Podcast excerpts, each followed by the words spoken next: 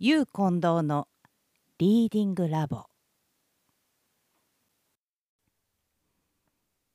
マリ・デル。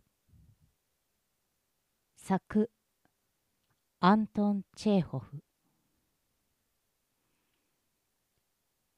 その晩は体が空いていた。オペラの歌姫のナターリア・アンドレーヴェナ・ブローニナ。嫁入り先のせいで言えばニッキーチナだがは全身を安息に打ち負かせて寝室に横になっていた。彼女は心よい夢見心地のうちにどこか遠い町におばあさんやおばさんと一緒に暮らしている自分の小さな娘のことを思い浮かべる。彼女にとっては見物や花束や新聞の短表やひいきの人々よりもこの子供の方がよっぽど大切だった。子供のことなら夜明けまで思い続けていてもよかった。彼女の心は幸福と平和でいっぱいになっている。ただ一つの願いはこうして誰にも邪魔されずに横たわってまどろむともなく自分の小さな娘を夢見ていることだけであった。ふと歌姫はぎょっとして目を大きく見開いた。玄関で急に荒々しいベルの音がしたのである。10秒も経たぬうちに第2のベルが鳴りまた第3のベルが鳴る。やがて扉がドタンと開け放たれて誰かが馬のように足を踏み鳴らし大きな鼻息を立てながら寒いので夫婦言いながら玄関に上がってきた。気象め街灯かける場所もないじゃないか。と歌姫の耳にしわがれたバスが響いてくる。有名な歌君の君このざまをご覧じませだ。年五千も取るくせに帽子掛け一つ買えないんだ。うちの人だわ。と歌姫は眉を潜めた。きっとまた誰か泊まり客を引っ張ってきたんだわ。ああたまらない。もう平和どころではなかった。誰かが立てるとても大きな鼻息とゴム靴を脱ぎ捨てる物音とがやっとのことで静まると今度は彼女の寝室の中を誰やら抜き足で歩いている。それは彼女の夫つまりマリ・デルであるデニース・ペトロービッチ・ニッキーチンであった。一陣のひやりとする風とブランデーの匂いが彼のお土産だ。彼はいつまでも寝室の中を歩き回っている。苦しそうな息を吐き、暗闇の椅子につまずきながら、どうやら何か探しているらしかった。何探してるのよ。と、彼の妻はその騒ぎが我慢しきれなくなって、とうとう怒鳴った。あんたのおかげで目が覚めちまったわ。僕はマッチを探しているんだよ。君は、君は、じゃあ、まだ眠っちゃいなかったんだね。よし、それじゃあ君にことづけがあったぞ。よろしくって言いやがったっけが、どう忘れしたぞ。ほら、しょっちゅうお前に花束を届けてくる夜間の先生さ。ザグボウズキンよ。今やつと一緒だったんだ。あんな人のところへ何しに行ってたの？いや別に何でもないさ。僕たちはこう仲良く座って話し込んで一杯やっただけさ。なあナタリー。お前が何と言おうと。俺はあの男は大嫌いだぞ。断然嫌いだぞ。ありゃまれに見る大バカだ。やつは金持ちの資本家だ。やつには60万からあるんだ。と言っただけじゃお前にはわかるまいな。やつの金と来た日にゃ、犬頃に大根をやったほどの役にも立たないんだ。つまり、自分でも食い上がらないくせに他人にもやらないんだ。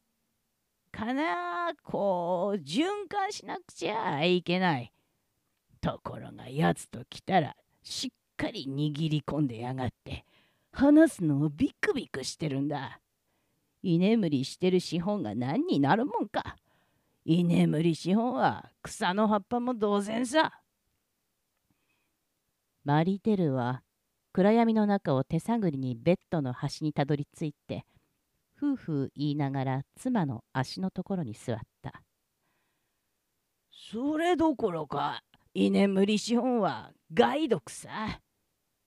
と彼は続ける。なぜロシアじゃ事業が不審なのか知ってるかい？そりゃあ居眠り資本がどっさりあるからさ。投資をビクビクしてやがるんだ。ところがイギリスとなりゃまるでわけが違うわ。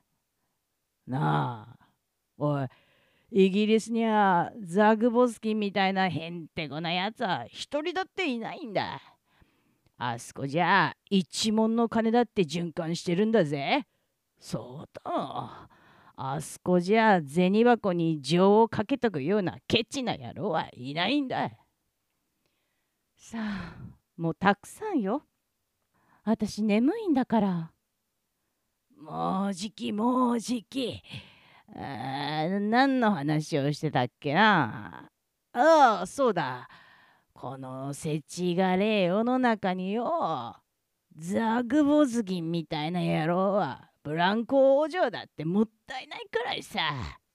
やつはトンチキの上に悪党だ。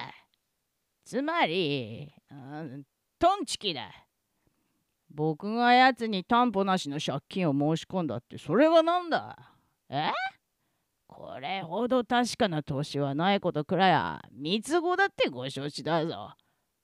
ところがあのロバめ嫌だって抜かしやがる。1万出しゃ10万になって帰ってくるんだ。1年経ちゃまた10万ほど転がり込むんだ。僕が頼むようにして話してやったんだぞ。ところが、やつは出しやがれてんだ。おまぬけめ。あんたは、まさか私からといって借金を申し込んだんじゃないでしょうね。ふん、妙なご質問だね。と、マリデルは機嫌を損ねた。どっちみち、僕からって言った方が、お前からなんて言うよりゃ、やつにゃ一万投げ出しやすかろうぜ。お前はたかが女だ。ところが僕はこう見えても男一匹だ。しかも事業好きの男と来てる。僕はどんな目論みをやつに話してやったかわかるかい？あぶくでも空中楼閣でもないんだ。そりゃあもうちゃんと確実極まる。その肝心要ってやつ。さ分かりのいい人間にぶつかってみろ。この目論見みだけで2万は投げ出すだろうぜ。僕がお前に話してやるとすりゃお前にだってそのことは分からん。ただお前が喋、えー、るんじゃないぞ。一言もだぞ。待てよお前にはもう話したような気がするぞ。腸詰めの皮のことを話したっけかなまあ、だんだん伺っていますわ。だからそう思ったんだ。お前にはこの話の大眼目がわかるかい？今じゃ食料品屋も腸詰め屋も腸詰めの皮わざわざ高い金を払って地方から取り寄せるんだ。そこだよ。つまりコーカサスじゃあんな皮一文もしないんだ。みんな売っちゃっちまうんだから。そいつをコーカサスから持ってくるんだ。さあ、そうなったら、え？お前、腸詰め屋は一体どっちで買うと思うかい？ここの屠殺場か？それとも僕からか？そりゃもちろん僕から買い込むに決まってるさ。だって値段が10分の1だからな。そこで一つ考えてみようじゃないか。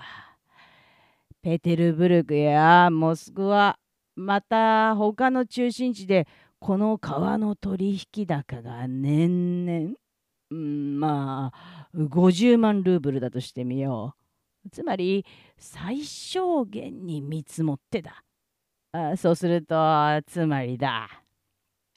その話明日でもいいでしょ？後でも。ああまあそうだ。お前は眠いんだったね。パルドン。僕はもうすぐ。いや、お前が何をしようと望もうとも、資本さえありゃ、どこでだって、どこへ行ったって甘い仕事ができるんだ。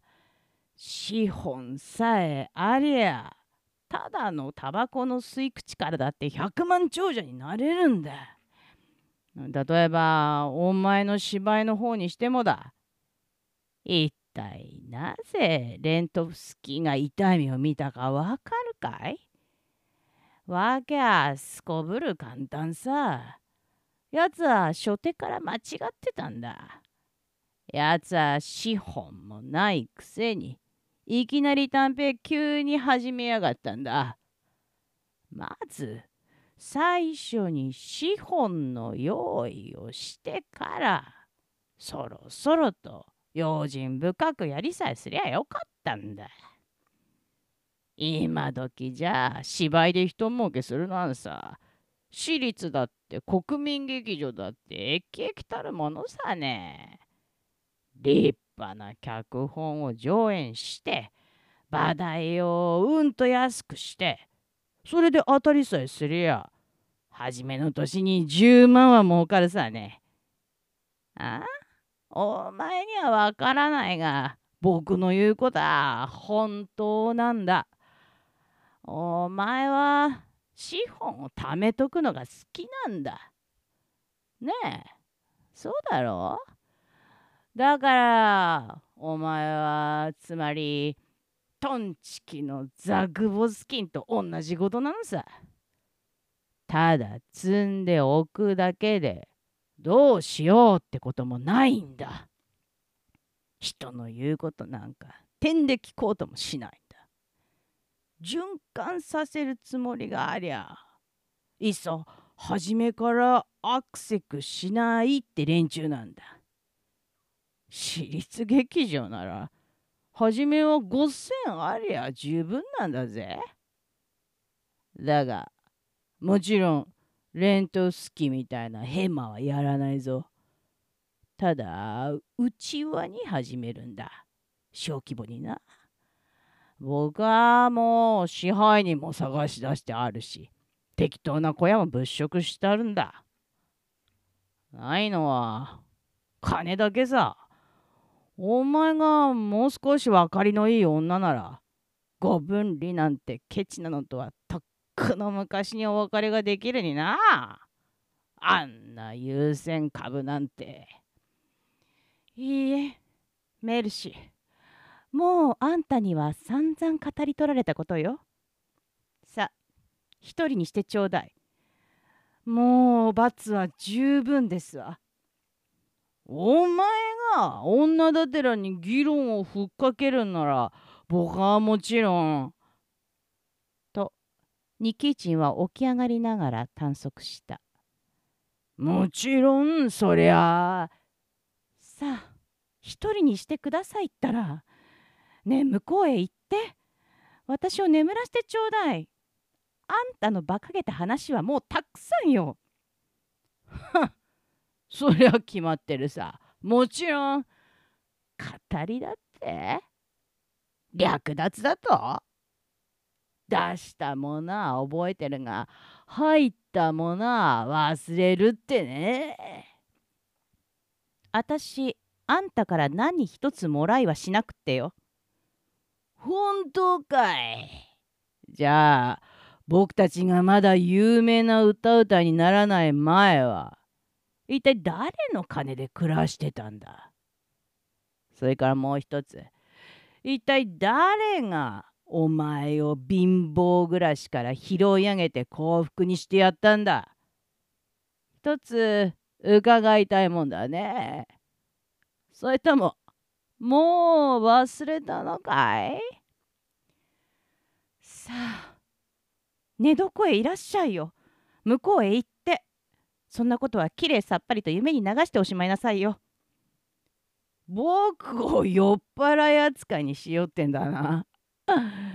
貴婦人のお目に僕がそんな卑しく見えるんなら僕はさっさとこの家から出ていくさ。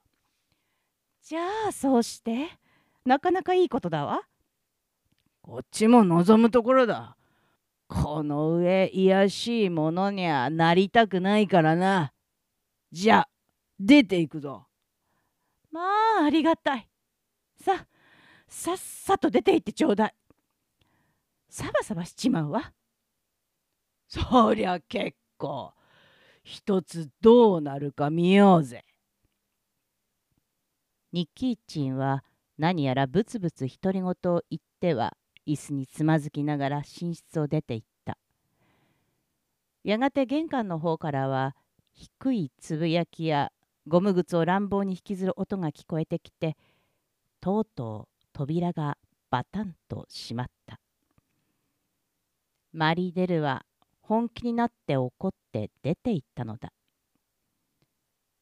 ああ、ありがたい。あの人は出て行ったわ。と歌姫は思った。やっと眠れるわ。そしてまたうとうとと眠りに落ちながら彼女は自分のマリデルのことを考えた。彼がどんな人間でありまたどうしてこの災難が舞い込んできたかを以前には彼はチルニゴフに住んでそこで帳簿係をやっていたその頃はマリデルとしてではなくただ普通の無名の存在として彼は毎日の勤めに出かけて行き月給をもらってその気まぐれな目論見にしてもたかだか新しいギターとか流行のズボンとか琥珀のパイプとかの範囲を出なかった。その彼がこんなに変わってしまったのは花形の夫になってからのことであった。彼女が初めて自分の舞台に立ちたい希望を言い出した時彼はわめき立てたり憤慨したり彼女の両親に言いつけたりした挙句彼女を追い出してしまった。で彼女は夫の許しなしに舞台に立つ羽目になった。その後新聞や人の口から彼女が大層な収入だと聞き知ると彼は彼女を許しそして帳簿を投げ出して彼女の触覚になってしまった。歌姫は自分の触覚の姿を改めて見直した時すっかりげっそりしてしまった。一体いつそしてどこでこの男は新趣味や上品さや気取りや優雅さを習ったのだろう。一体どこでこの男はカッキーだのさまざまなブルゴーニュブドウ酒などを覚え込んだのだろう。彼に流行風な挑発や服装を教えまたナターシャと呼ばずにナタリーなんぞと呼ぶことを教えたのだろう。不思議なことだわ。と歌姫は考えた。昔あの人は月給だけで暮らしていたのに今じゃ日に100ルーブルあっても足りないんだもの。昔は何かおかしなことを言いはしまいかと小学生の前へ出てさえビクビクしていたのに今じゃ公爵の前へ出たって慣れ慣れしすぎるほどにするんだもの。本当に卑しい悪者やつ。けれどその時歌姫は再びぎょっとした。また玄関のベルが鳴ったのである。下女が腹を立ててわざとスリッパをバタバタ言わせながら扉を開けに行った。また誰やらが入ってきて馬みたいに足踏みをした。あの人は帰ってきたんだわ。と歌姫は思った。いつになったら平和な気持ちになれるんだろう。胸が悪くなるわ。彼女の劉備はみるみる坂だった。待っているがいい。今こそこの茶番のやり方を教え込んであげるから。あんたは出ていくの。この私が追い出してやる。歌姫は飛び上がって裸足のままで駆け出した。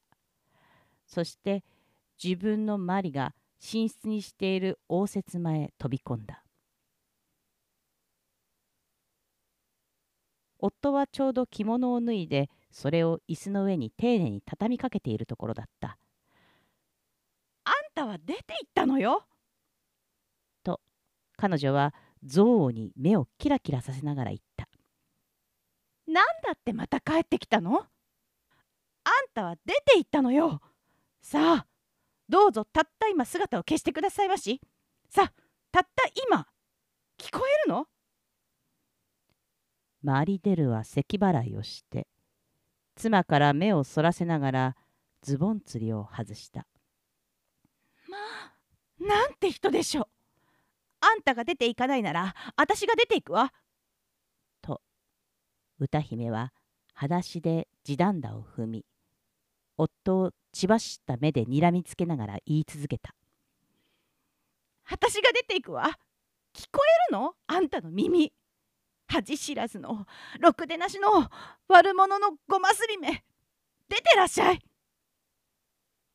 おいおい人様の前じゃちっとは恥ずかしがるものだぜ。と夫はつぶやいた。歌姫は周りを見回した。するとやっとその時まるで役者みたいな感じの見知らぬ顔を見いだした。歌姫の裸の肩や裸足を見せられたのですこぶる当惑しきって床に穴があれば潜り込みたいような顔つきだった。紹介しよう。とニキーチンが言った。ベズボー・ジュニコフ地方巡業の支配人だ。歌姫はキャッと叫んだまま自分の寝室に駆け戻っていった。そら、ご覧の通りさ。とマリ・デルは安楽椅子に大の字なりに寝転びながら言った。つい今の今までは蜜みたいにベタベタしてたんだ。我が愛人よ可愛き君よ愛しい人よ接吻を抱擁を。ってふうにね。ところが君ことひとたびお金のことに及ぼうものならたちまちご覧の通りさ。お金は君偉大なものだよ。じゃあおやすみ。分の後はもう高いびきだった。